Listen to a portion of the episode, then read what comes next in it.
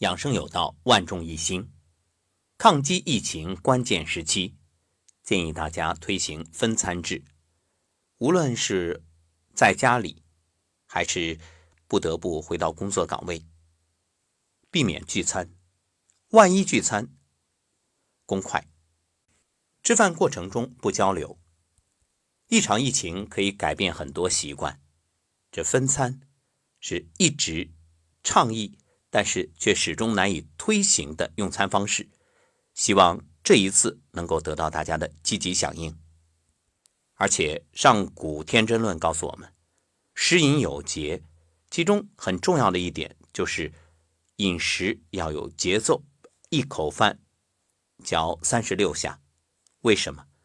因为提升免疫力是根本，而免疫力养的就是脾胃，所以当你细嚼慢咽。意味着食物进入胃当中，减轻了胃的负担，所以这是提高免疫力第一步。